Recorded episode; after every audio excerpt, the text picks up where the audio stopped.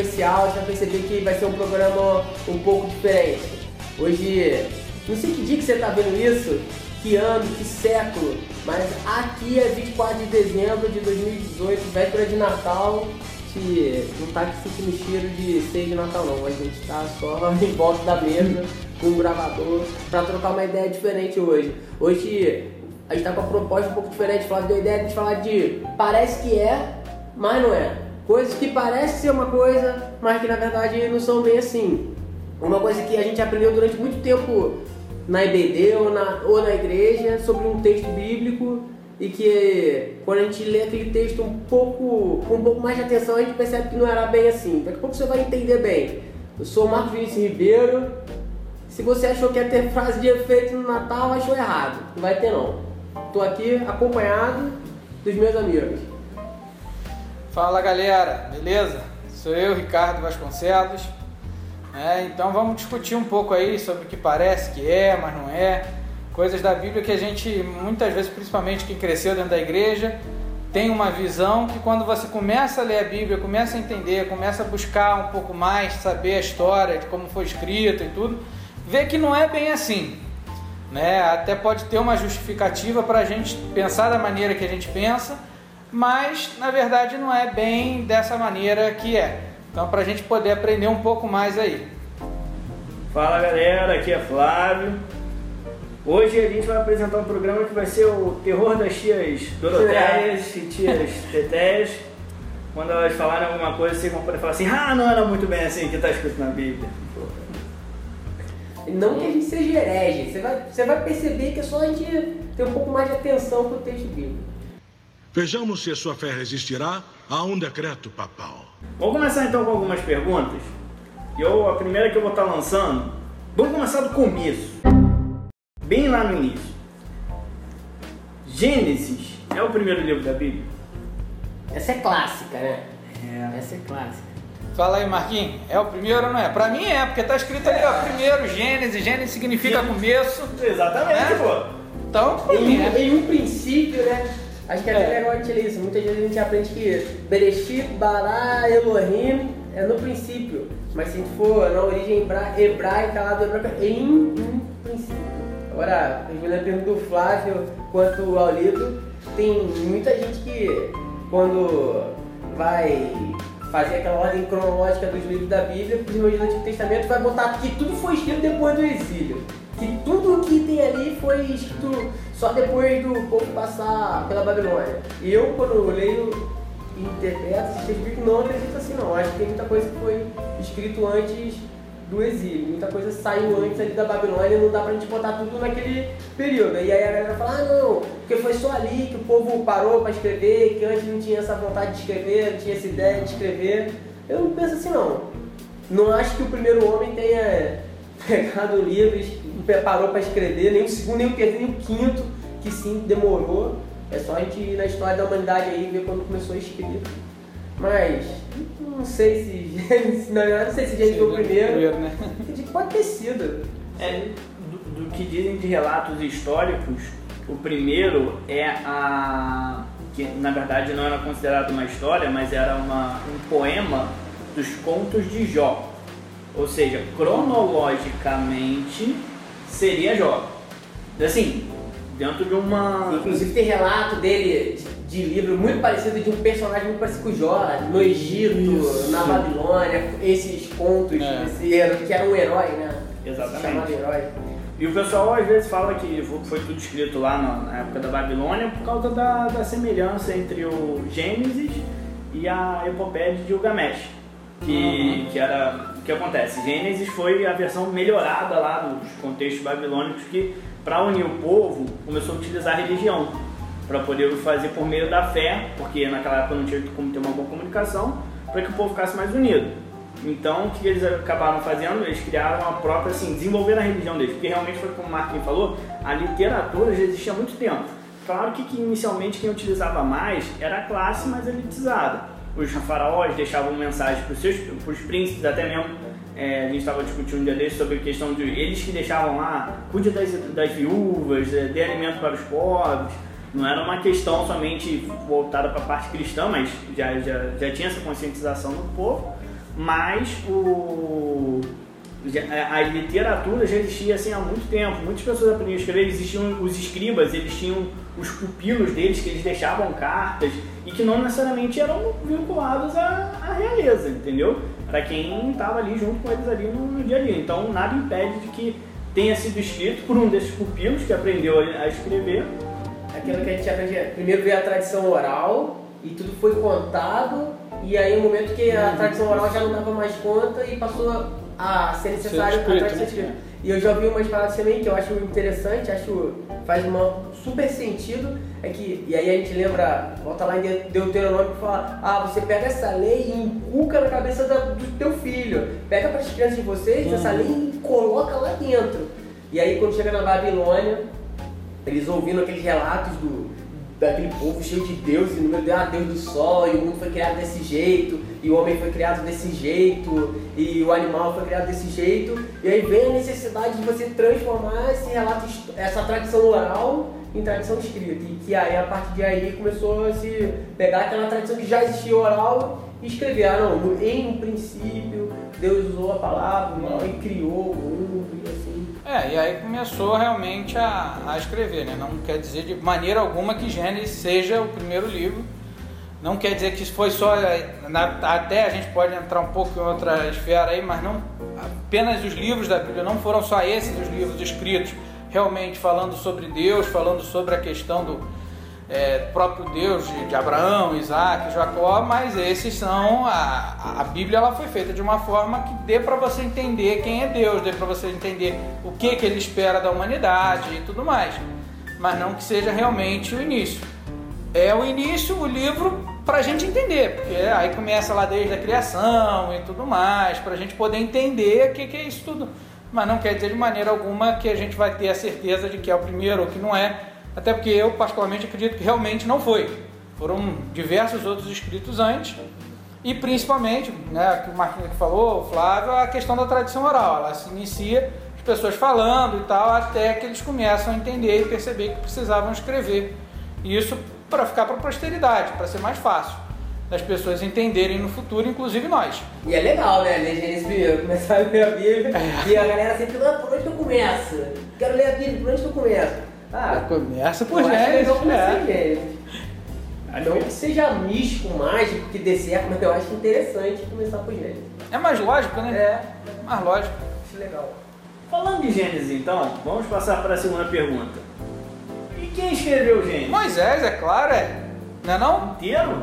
Não, de forma alguma. Eu tô brincando, não, com certeza não. Levítico. Sabe o que eu aprendi na EBD? Junior aí foi o Moisés que escreveu os cinco primeiros livros da Bíblia. Então, mas se eu for pegar a Bíblia, tá escrito lá, o primeiro livro de Moisés. Então foi Moisés ou não foi? Então, eu tava conversando com um amigo meu que ele acredita que foi Moisés e tudo mais, e que escreveu tudo, mas na verdade na ideia é que Moisés tinha um escriba. E quando ele morreu, o escriba deu um fim ao livro. Entendeu? Ah.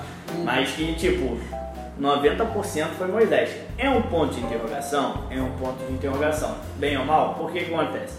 É, Era muito comum na época, por exemplo, Ricardo, uma pessoa de moral aqui que temos perto de nós, eu chego e falo assim, ó, isso daqui foi Ricardo que mandou fazer. Ou seja, eu ganho a moral por mais que ele tenha mandado. Existia muito disso naquela época. As pessoas escreviam e falavam assim, pô, preciso dar uma moral aqui. Quem escreveu isso? Paulo de Tarso. Pronto. Aí dava uma, um, um gás no que a pessoa tinha escrito. No Gênesis, Moisés morreu, né? Numa parte É. dele. Ou seja, Como que ele escreveu no final, né? ou É, nós porque- temos o Walking Dead, ou... Porque É. chega mais pra frente o Pentateuco vai relatar a morte de Moisés, né? Vai mostrar a sucessão com É. Josué. Exato. Mas assim, aqui também a gente lida com o texto bíblico hoje e com a nossa cabeça, mundo ocidental, 2018, e a gente tem um advogado aqui na mesa e que se alguém quiser pode acionar ele, por exemplo, para entrar com um processo por porque o cara roubou uma ideia. Existe isso, né? Roubo de Sim, conteúdo, de é. ideia, de autoria, de música, de livro. Direito que- autoral, Direito né? autoral. A gente vai pensar nisso. Naquela época não tinha nada de direito autoral. E era muito comum o mestre ter alguém, um discípulo, e a gente vai ver muito isso no Novo Testamento, se depois a gente chegar aí, Não. quando o- esses discípulos escreviam. Coisa que o cara não tem É, e assim, e dá um- um- uma força àquela história, né? Uma coisa é um livro ter sido escrito pelo grande Moisés. Outra coisa é o livro ter sido escrito por qualquer um. Né? E ninguém vai ler, ninguém vai querer saber. Agora, por Moisés, a história é diferente. Até hoje isso acontece. Até hoje você vê muitas pessoas que escrevem livros. É claro que com a, com a, a- a concordância do, do, do escritor e tudo, mas você vê que muitas pessoas tem o nome, ah, o livro é de tal pessoa, pessoa X, pessoa Y, mas que você vai ver não foi ele que escreveu. Foi outra pessoa que escreveu para ele, ele concordou e tudo mais, mas não foi ele que fez. Não é da maneira como era antigamente, porque da maneira realmente você não tinha essa questão de direito autoral, em que era proibido você usar o nome de outra pessoa, em que era proibido você fazer isso, mas você. é, é, e por isso você fazia para dar um peso maior. Eu acredito que em relação ao, ao Pentateuco aconteceu muito isso. Para mim, particularmente, Moisés não escreveu nada daquilo. Ele viveu aquilo ali. Né? Ele viveu grande parte daquilo ali, mas não escreveu nada de- desses livros. As pessoas é que escreveram em nome dele para darem uma força maior para aqueles escritos, para aqueles pergaminhos lá e tudo mais. É muito comum ver isso em, em Paulo, né? Que a gente vê ali as obras de Paulo, os escritos paulinos e os deuteropaulinos, que a galera atribui aos discípulos de É Paulo. que não verdade. tira nenhuma credibilidade da carta, tipo, que é o que Paulo escreveria, com certeza ali. Só que ele não teve tempo por algum motivo e o discípulo dele escreveu. Ainda tem É. a questão que existem textos que são tratados em terceira pessoa. Aí a pessoa está tratando, eu fiz isso, eu fiz isso, e Flávio subiu ao monte, opa, peraí, não estava ditando, virou terceira pessoa de Atos é repente? rico disso, É. né? Entendeu? O que, que aconteceu? O que aconteceu no meio do caminho? É, tem, tem trechos que, por relatar a mulher, por exemplo, Agar, e dá um detalhamento muito grande sobre as coisas que estavam acontecendo na, na vida dela, relatam que possivelmente quem fez influência na escrita ali foi uma mulher, existe uma, é, essa, esse viés também de estudo, por causa de, porque era muito valorizado uma mulher na época e tudo mais, para ter dado aquele destaque ao que aconteceu na história, que possivelmente foi uma mulher que esteve redigindo aquele texto, ou seja, é, é discutível. Quem escreveu Hebreus?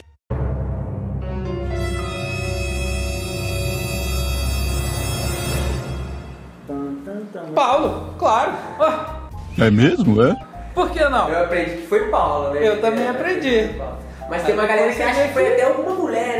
Tem uma mulher aí que o pessoal acha que pode ter sido autora, tem outros personagens, Apolo. É, Mas eu Apolo aprendi que foi Paulo. E na verdade, quando você vai ler, você vê que até tem algumas questões a ver com Paulo, mas nem tudo, a forma de escrever. E diferente das outras cartas, ele não diz. Então não foi, para mim não foi ele, porque não usa da mesma maneira a, a escrita, né? Dizendo que é Pa- Paulo, apóstolo, Jesus Cristo. Não tem nada disso no livro de Hebreus. Continuando, vamos fazer uma pergunta aqui que eu vou deixar até a Marquinhos puxar essa resposta sobre Serafim. Essa de Serafim é maneira porque eu escutei tão recente, a gente às vezes tem mania de já passar adiante, né? Mas é. Tu és um serafim. Olha só que anjo que essa pessoa é, um serafim entre nós. Chega perto e diz: Anjo. O que, que seria um serafim? Cara, a gente aprende, eu aprendi que Serafim é um anjo alado que voa, por exemplo, em Isaías, que vai lá e toca com a brasa a língua do Isaías, né? Que você fala, pô, não sou digno de pregar a palavra e quem vem esse Serafim com a brasa incandescente toca do lado dele. Mas eu aprendi com a minha professora de hebraico que. Qual o nome dela? Tereza Kiel. Depois você pode até entrar no, no YouTube lá, que, que ela tem um, um canal bacana da Igreja Batista Central do Recreio, que ela vai desmistificando alguns animais. Ela fala do unicórnio, ela fala daquele que animal grande que aparece em Jó. Ah, o. eu sei qual é. Tá, eu esqueci agora o nome Que o pessoal Que fala. é herbívoro, só que o ronco dele isso, destrói a árvore. Que a galera acha que é o hipopótamo, isso a gente pode até abordar outro dia, né? Porque uma galera acha que é Eu o que é hipopótamo. Mas o rabo do rinoceronte é muito pequeno, cara. E o, e, a- e o livro de Jó vai falar que ele tinha um rabo enorme. Eu acho que é muito difícil. Só se for É um animal completamente É, diferente Isso. que a gente conhece. Era um rinopótamo. Hipopótamo. Do rabão. Ô, do rabão. Do rabão. Não seria um dinossauro? Pode ser um dinossauro.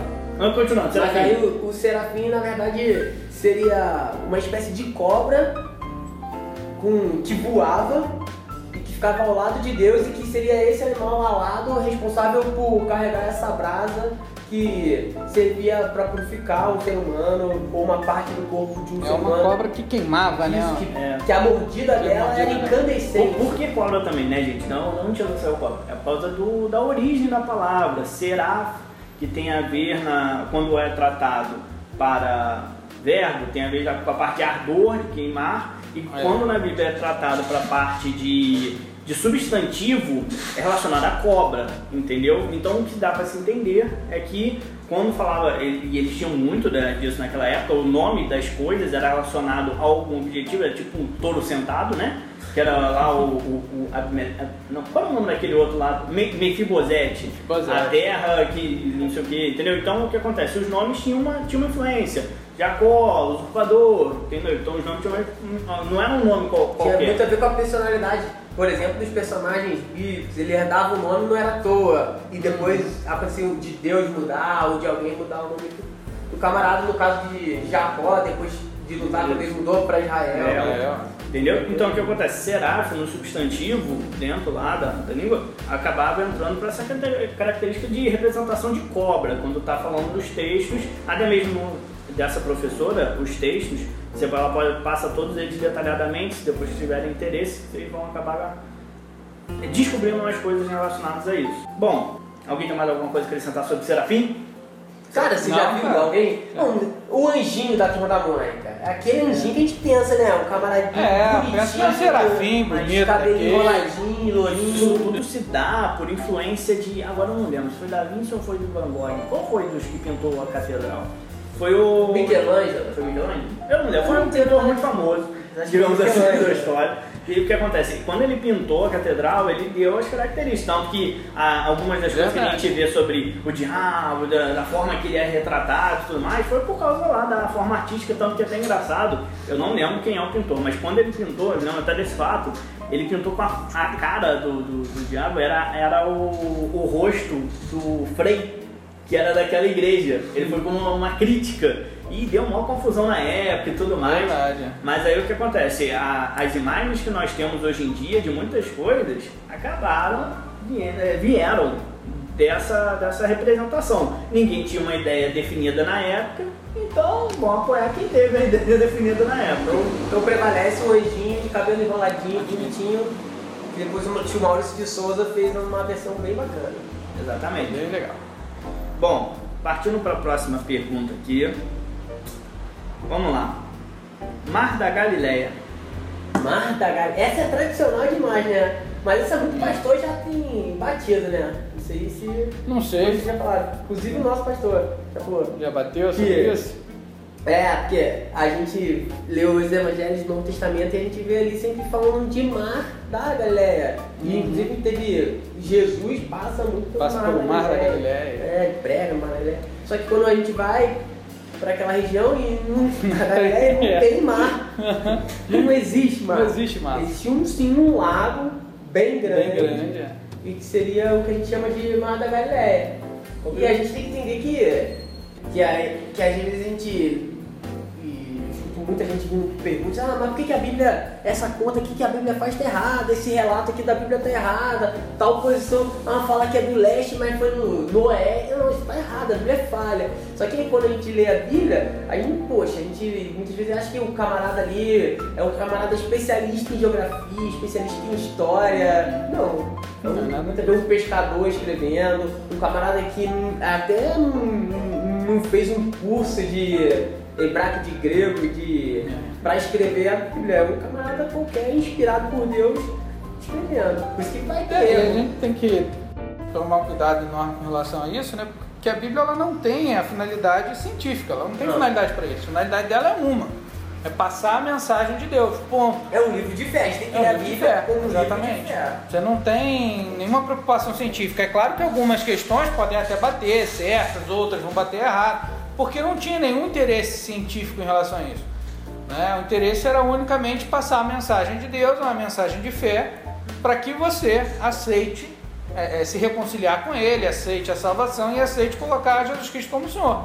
A Bíblia toda é escrita dessa forma, tanto que Jesus Cristo aparece em Gênesis, aparece em todos os livros, desde Gênesis até Apocalipse, que seria o final da Bíblia. Né? Então aparece dessa, dessa maneira Porque tem esse sentido. Não adianta você ler, por exemplo, um romance e querer que o, que o escritor do romance saiba tudo de ciência, né, da parte científica e coloque tudo correto e tudo mais, senão você vai ser um cara chato demais que não vai ler nada. Né? A verdade é você tem que saber o que, que você está lendo. Então você está lendo a Bíblia, a finalidade da Bíblia é essa. Algumas coisas vão bater, outras nem tanto. A própria criação é uma forma que, se você for discutir cientificamente, você pode dizer que não foi isso, não foram sete dias e tudo mais, mas isso tudo tem um significado para você entender como Deus age e dali para frente como que, é, como que essa situação vai acontecer. A própria criação, se a gente for ver o Gênesis ali, tem dois relatos possíveis ali. Exatamente. Capítulo 1 um é um relato, no 2 é outro. E aí você fala assim, e agora? Como é que faz? Ah, claro, esquece. depende de quem É um escreveu, depende. Que não serve pra nada. É, não, não é, de Ele alguma. cumpre com a função que. E o cerne é o mesmo, apesar dos relatos serem diferentes, o cerne é o mesmo. A ideia é passada, a mensagem é a mesma. Livro de fé. Por isso não tem, se fosse falar na galera, você não vai achar mais não, você vai achar um Um lago. Agora, um, partindo para uma questão mais de. que é uma grande discussão, nós temos até mesmo pessoas que têm nome de seita com dessa forma. Para vocês, qual é o nome de Deus? Deus? É Deus? É. Deus não tem nome. né? Elohim, eu sou. Ah, rigor, Deus não tem nome. É, Pra mim, né, é, foi sendo usado a cada vez que ele foi sendo revelado. Então tinha um significado para aquela revelação. Mas quando Deus fala exatamente eu sou, o que ele está querendo dizer é não coloque nome em mim. Eu sou muito maior do que qualquer nome, até pela importância que o nome tinha para aquele povo. Né? Como a gente falou aqui agora há pouco mesmo, que o Marquinhos falou e tudo, na mudança de nome de alguns, pela importância que tem o nome, Deus não fica preso a nome nenhum. E aí também a gente fica achando muito, ah, Deus fala eu sou, então ele é eu sou. Não, o que ele está dizendo é que ele é tudo, então ele não tem nome, ele não está preso a nada, ele não está preso a nada disso. Mas a gente vai usando, aí uns usam Jeová, outros Yahvé, que também o Yahvé na verdade é nada mais é do que um tetragrama ali, Que não pode ser que não pronunciado. pode ser pronunciado, Vocês já exatamente. receberam mensagem de alguém no WhatsApp que quando escreve Deus, aí bota D, X, X e S? Eu já recebi. Não, nunca recebi Falou, não. É. pastor, é, ô Marquinha, é, você pode me tirar uma dúvida? E aí, ah, em nome de Deus, Deus abençoe, Deus abençoe. Depois Dessa forma. Aí D, X, X e S, porque o nome de Deus não pode ser pronunciado. Tal é isso, como tal como o tetragrama o tetragrama lá dizendo que não pode ser pronunciado. Profundo isso daí, né? E acho legal que se a gente for lá ver o Pentateuco, que a gente já falou no início aqui, e aí vai ter a tradição eloísta, a tradição javista, que a gente vai ver chamando de É. Javé, de Elohim. De Elohim. São... Depende de como foi revelado, depende de como eles entenderam aquilo ali, né? É, porque se não levar em consideração isso, ou vai parecer que Deus faz parte do filme fragmentado, que toda hora tem um nome diferente, ou a gente vai acabar pegando um nome errado. Ah, é só isso? Pá, não. Pô, então por que, que uma hora ele se apresenta de uma forma, outra hora ele se apresenta de outra? É porque a gente tenta, é, eu lembrar até o nome certo, antropomorfismo. Antropomorfismo. A gente tenta categorizar algumas coisas de Deus dentro das características humanas. Por exemplo, a gente fala, Deus é bom. Deus está acima do bom. Por quê? Ele criou a bondade. É a mesma coisa que a gente pode dar assim, de exemplos mais esdrúxulos possíveis. Um programador de um jogo. A gente fala que aquele programador de jogo ele criou um, um- um joguinho. Ele não é e não está dando joguinho, porque ele criou, ele está acima daquilo. E não tem como ele se botar ali dentro porque não tem como, mas ele criou aquilo. Acho que seria assim, uma forma de dizer, Deus criou, a gente tenta categorizar, botar algumas coisas, Deus é justo, Deus é isso, mas ele sempre está acima disso tudo, entendeu? Ele é justo, ele está acima da justiça. Ele é amor. Ele, por, por isso que o, o amor de todos é o, o maior amor de todos, é. Por quê? Não dá pra categorizar, entendeu? Não dá pra você botar num, num papel assim, ah, é isso. A gente tenta, tenta. Até pra gente poder entender, né? Até pra gente poder entender quem é Deus, mas realmente ele tá acima disso tudo. E não pode estar preso a nada, até o próprio nome ele não, não tem como ele estar preso. Ainda mais se a, gente, se a gente for levar em consideração o que a gente já falou aqui de na cultura hebraica, na cultura do judeu antigo, o nome ter muita relevância, dar um nome pra ele seria limitá-lo, seria limitar a ação dele. E quem gosta muito de falar sobre isso pode ser Tiago, né? E ele sabe É. cada um desses nomes que Deus foi tendo a do- ao longo, Ao longo da, da história, história, né? E a gente sabe como isso serviu pra ir apresentando Deus pra gente.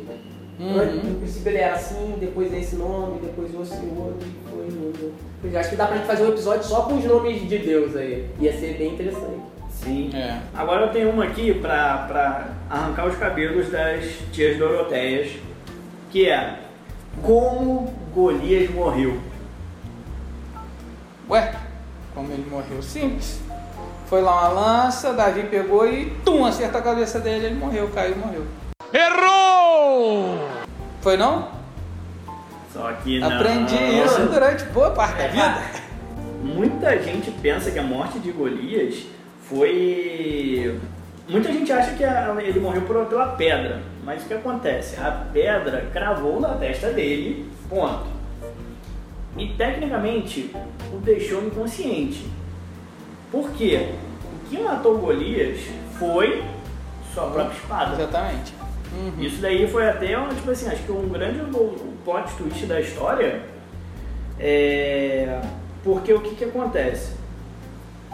Davi, Saul, tentou equipar Davi, tentou dar um upgrade. Saul não estava confiando que Deus tinha botado Davi ali para poder ir para frente.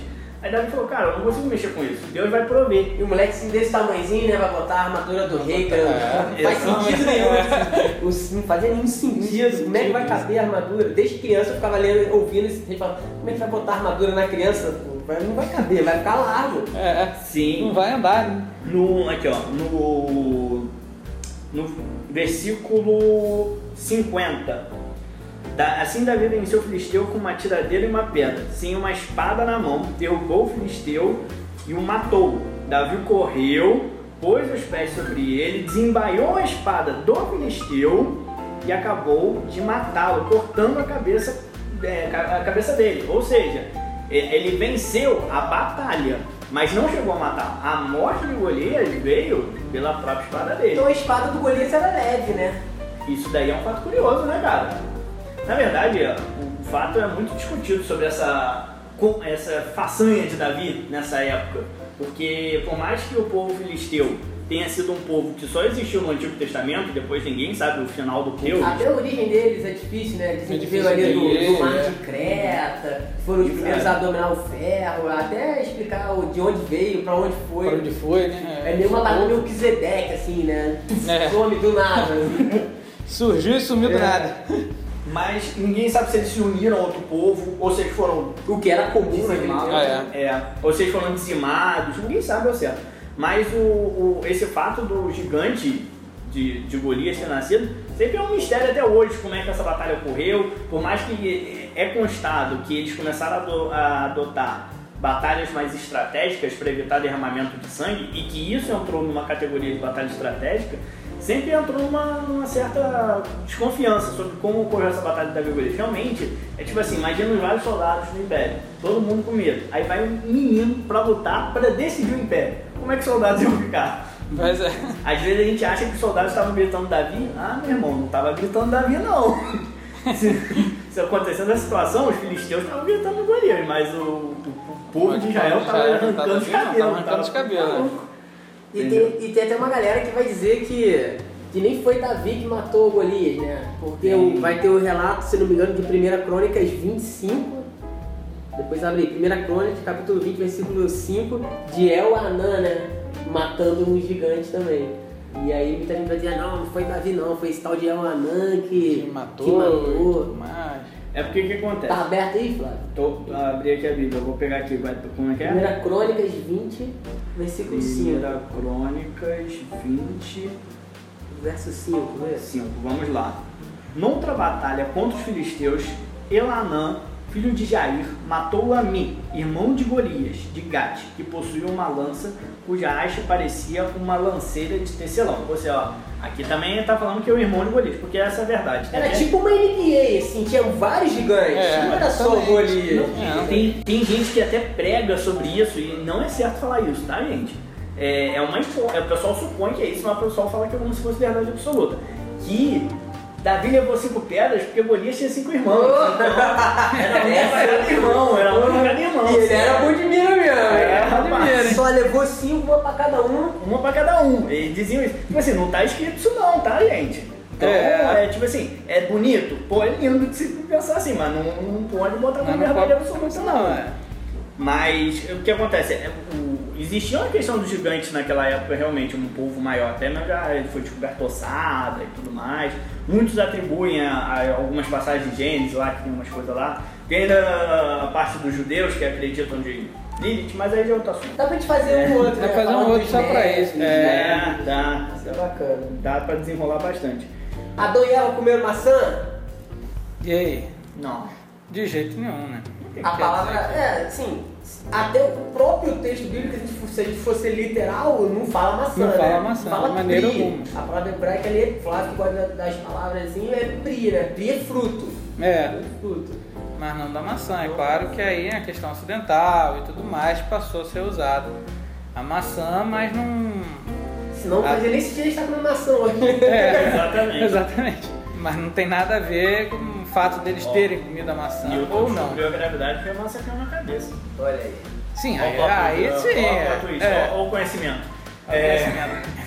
Mas, pô, é, eu acho que. Vou, vou incrementar por mais uma pergunta aqui dentro disso. Quantas árvores eram? Quantas eu podia comer?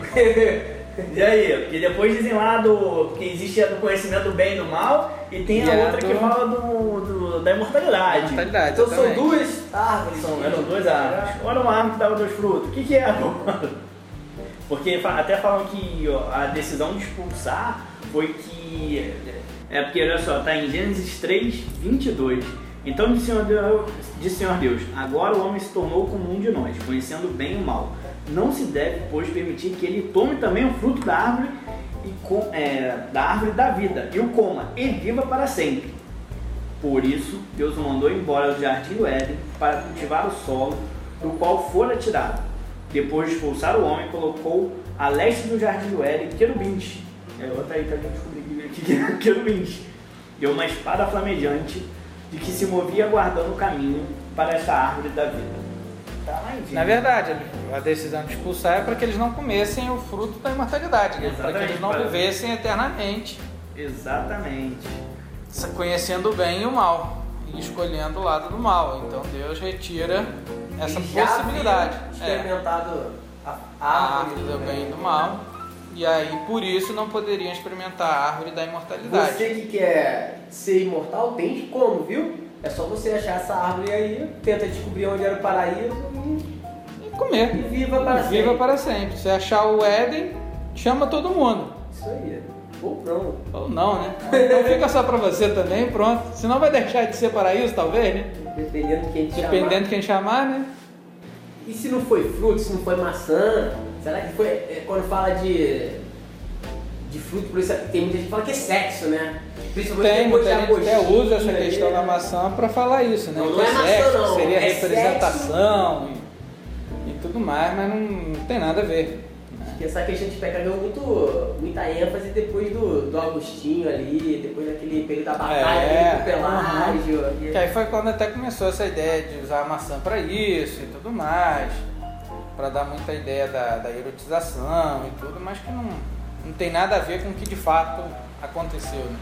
O grande lance de Adão e Eva talvez tenha sido querer viver sem Deus, falar, É. eu dou conta de viver a vida e de eu ser o Deus da minha vida e eu vou viver a vida a partir. Que na verdade é o que a serpente falou, né? A serpente falou, você vai comer e vai ser Deus, então é o que eu quero. Você vai ser o seu Que na verdade é o que todo mundo sempre quer, por isso que se afastou de Deus, porque todo mundo quer na vida é seu próprio Deus, seu Deus de si mesmo, é comandar a sua própria vida e não deixar que Deus comande. E aí se afasta de Deus e dá ruim, não tem como dar certo.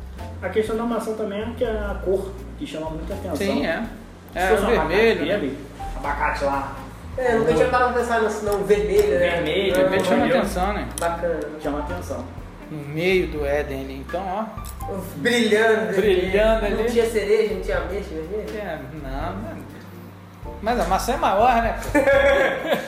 Aquela igual a maçã do amor, então, pô, ó, devia ser daquele jeito. Mas o, fato que a, Perfeita. mas o fato é que a palavra que aparece no hebraico ali é bri, bri é fruto. Não É, especifica. não especifica nada disso. Então não Agora- fique imaginando que é maçã, porque pode ser como pode não ser, a verdade é essa. Lembrei de um fato curioso para poder acrescentar. Quando a gente estava falando sobre os textos de Samuel, de, ali de Davi e Golias, vale uma questão de ressaltar que é o seguinte: existem textos, livros da Bíblia que eles foram escritos por escribas do rei. Existem textos da Bíblia que foram escritos por sacerdotes. Ah, Flávio, qual é a diferença? O sacerdote ele podia descer um pouquinho de sarrafo no rei, não muito, mas podia lá dar a opinião dele. Os dos escribas do rei já não ocorria muito bem isso. Um exemplo clássico disso é que a gente consegue ver algumas falhas de Davi em Samuel. Mas se a gente for pegar outros livros que falam de Davi ali, o cara Bem perfeito. Perfeito, né? perfeito, não tinha nada demais. Ele sempre falava. Excelente pai. Exatamente.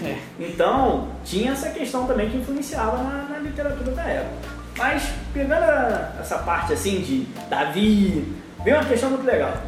Isso daí, muito pastor fala até em pregação. O primeiro livro de Salomão, ou o segundo livro de Salomão, Provérbios e Eclesiastes. E aí? Salomão, é. não Salomão? Quem escreveu o Eclesiastes? Até a gente fala, né? Sabe, que- vou rapidinho, só pra também ter piada.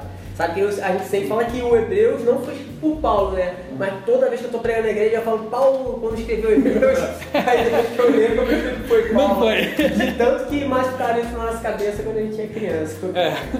E eu lembro o caso do Salomão, cara, é muito difícil. É muito Ah, difícil você tirar isso, né? um, um livro ele escreveu quando Cantar de Salomão, ele escreveu quando ele era um apaixonado, um jovem apaixonado. E aí depois ele escreve é, qual outro livro? Depois é provérbio, né? Provérbios, ele já escreveu quando Já ele mais era amadurecido, mais, é, é. sabe? E aí não. E o Eclesiastes ele já escreveu já escreveu. velho, amargurado com a vida.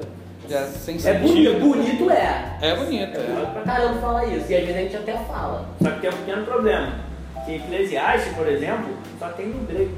Não existe a versão dele É. hebraica. Ou seja, não, é, a probabilidade de ter sido Salomão é muito baixa. Porque Às vezes foi um outro Salomão que Foi tinha um na Salomão época. que tinha na época. E a gente volta naquilo também, né? Pode ter sido alguém ali que escreveu. É, exatamente, que escreveu e até deu a- o nome a Salomão pela importância que Salomão tinha, né, a- historicamente. É um grande rei, foi, foi um grande rei, assim como Davi. Então, alguém que daria uma importância muito maior pelo texto. Mas não quer dizer que tenha de fato sido escrito por ele, nada disso. Realmente é, até pelo fato de não ter sido escrito na, em hebraico, nada disso, assim, em grego, você pode concluir que não, não foi escrito por ele, né? Ou que foi, se perdeu e alguém lá lembrou disso e botou no escrito. então alguém copiou e jogou fora, né? O hebraico. É, jogou fora o Só hebraico, não precisa mais de hebraico, só do grego e acabou, e ninguém nunca mais Atualizado, achou. né? É. Porque o capítulo 1, versículo 1 fala: As palavras do mestre, filho de Davi, rei em Jerusalém. E aí? É. Mas é o que eu falo. Tudo isso é um grande mistério. Tudo que a gente está falando, a gente não pode necessariamente botar que é assim. Que é o que não é, né? É é. Exatamente. Mas é pra se refletir, né? Sim. se refletir sobre essas questões. Até mesmo desenvolver um senso crítico, né? Porque às É. vezes a gente, a gente ouve muita besteira por aí, né? Pelo amor de Deus. É, a gente ouve muito, muitas afirmações assim que, pô, não são nem cabíveis com texto.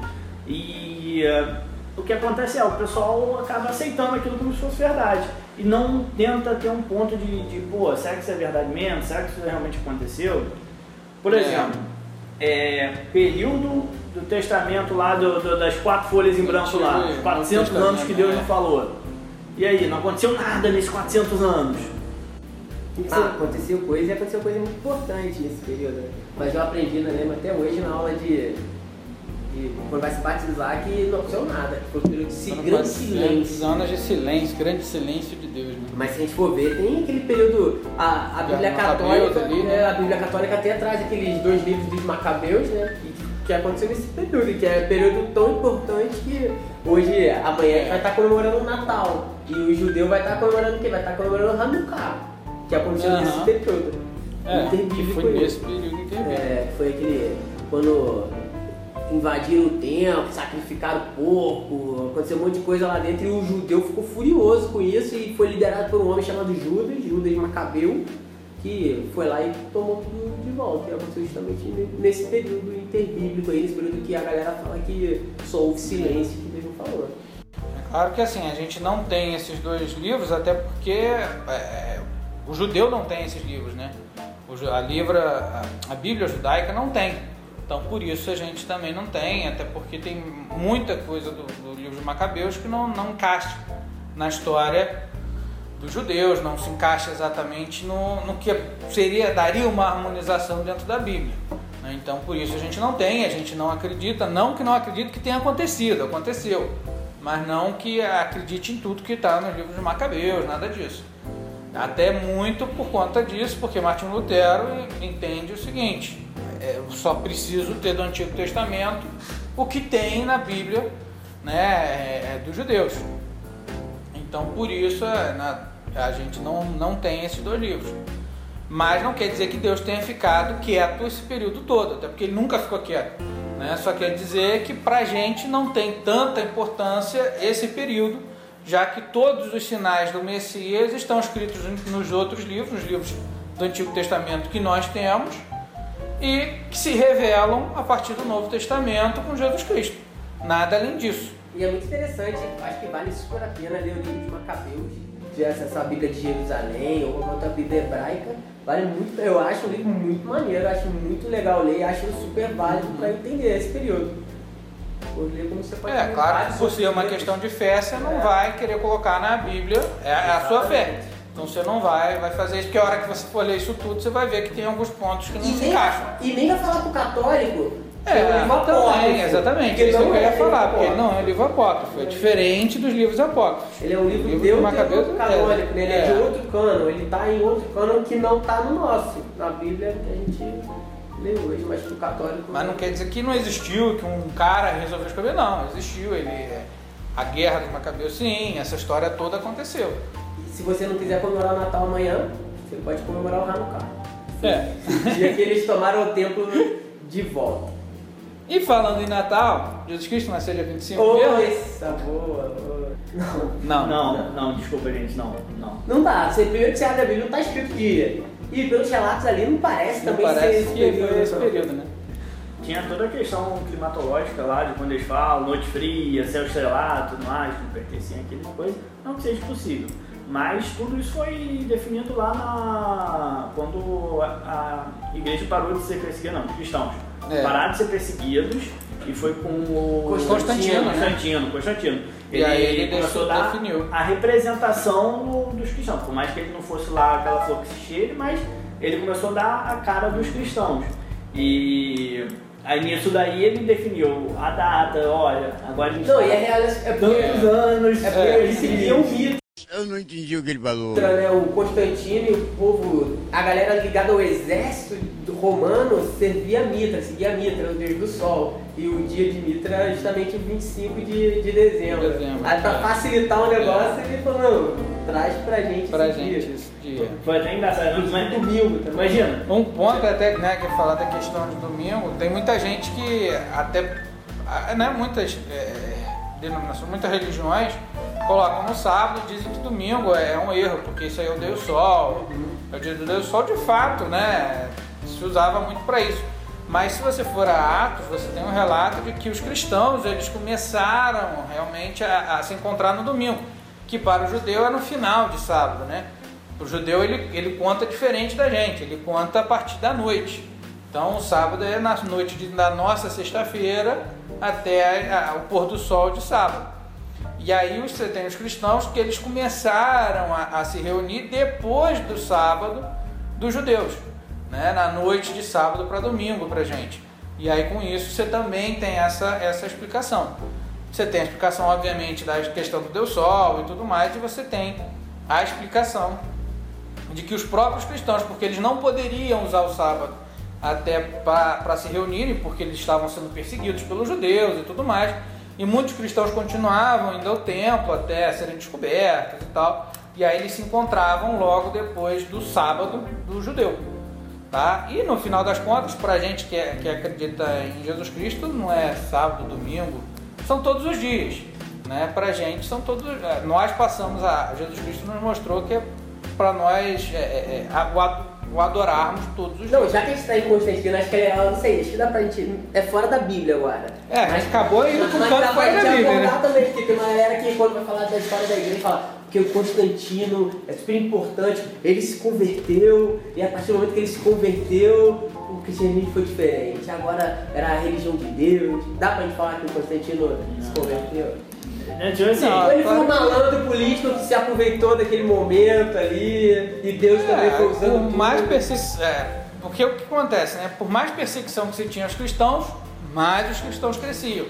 Até que Constantino falou, então já que não dá para eu continuar guerreando contra eles, eu vou me unir a eles. E a galera fala que teve relato, teve uma visão onde ele viu o- as, as iniciais no nome de Cristo, ele falou, olha, por exemplo, olha, agora a gente vai botar essas iniciais no nosso escudo, e a gente vai pra batalha, e depois dessa visão a gente vai ser vencedor.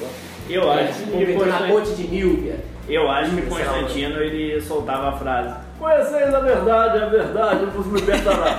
Tá ok? Tá ok? Tem que, tem que arrumar isso aí. Foi arrumando, né? Foi arrumando. Tanto que alguns até contam que ele teve mais uma, uma conversão mais fidedigna próxima à morte do que, Do que realmente antes, lá na né? ponte, entendeu? É, isso aí é até uma discussão que a gente pode levar, mas aí você acha que seria mais para outro podcast? Ser só de Constantino. Só de Constantino, exatamente. bacana, muito de. Constantino até pela relação com, com, com o poder, né? Porque na verdade, normalmente o cara que busca muito poder, o que ele quer é o poder, ele, não, ele vai usar todos os meios para isso. Né? E aí, se ele tiver que usar a religião, que é o que normalmente acontece na história, porque nada mais fácil do que botar a culpa em Deus se der algum problema no seu governo, né? ele vai usar a, a religião. Mas vale a pena a gente discutir um, um podcast só sobre Constantino, que é, que é um cara muito importante para, principalmente para o cristianismo, para o mundo ocidental, para a maneira que a gente até hoje pensa. E pro mundo em inclusive. si, a gente estudou Constantino em em si. colégio, pô. A gente estudou Constantino em história. É, exatamente.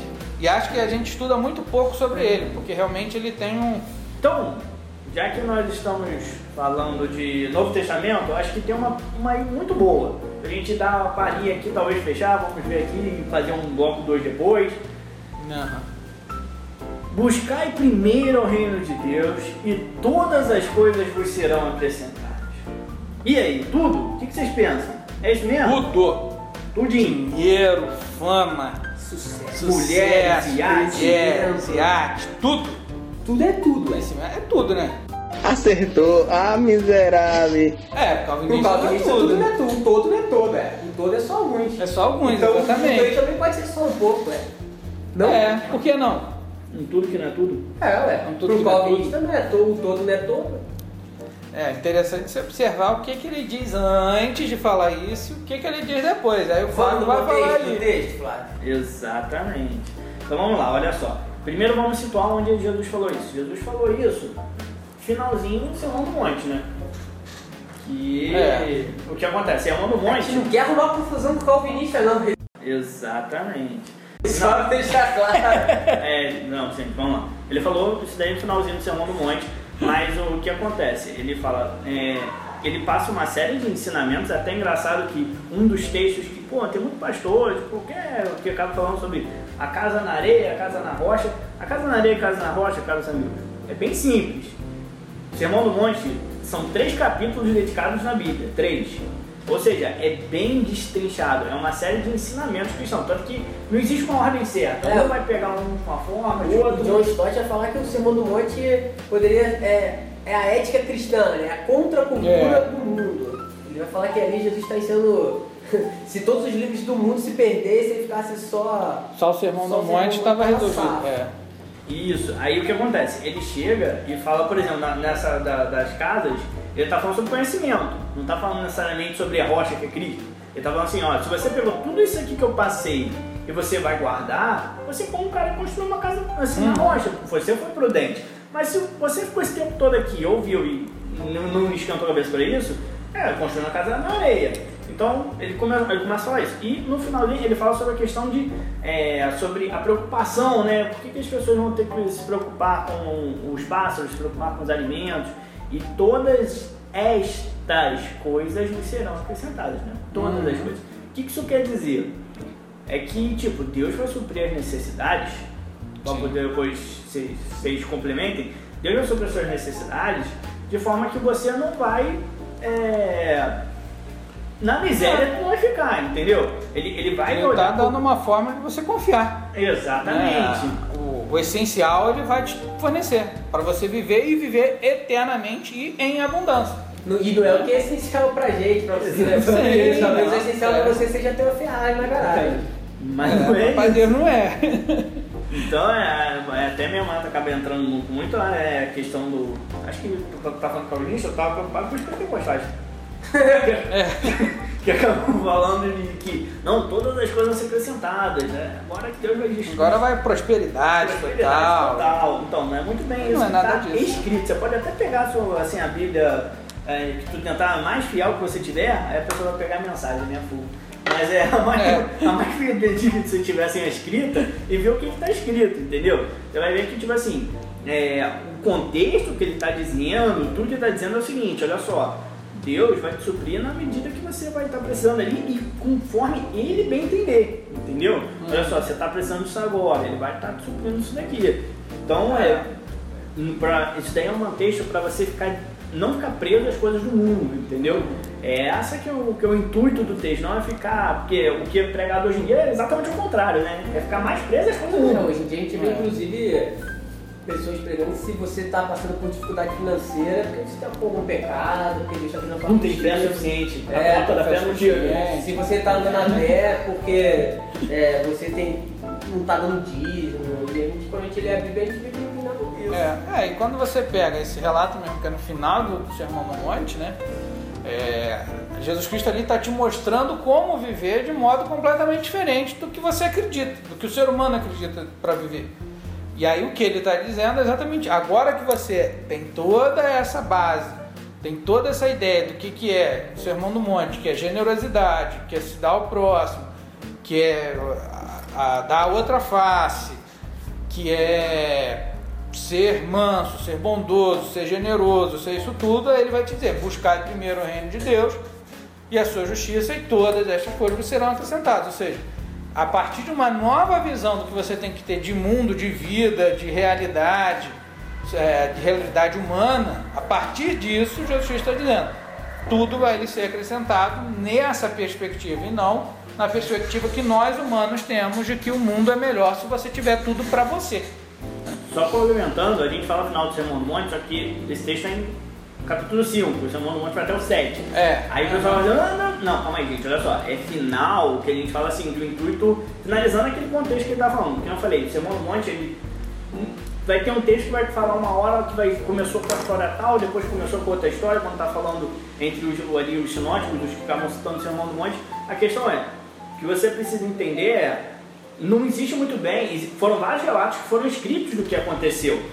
O início, meio e fim é até complexo de você entender. Que você pega o Sermão do Monte e o da planície ali, você vai encontrar coisa parecida É. dos evangelistas. Uhum. Então, é, por exemplo, você pode poder entender, mas uma coisa é certa, o contexto que ele estava querendo dizer, que era já finalizando ali, era disso, ó, confia em Deus, não ficar preso às coisas do mundo.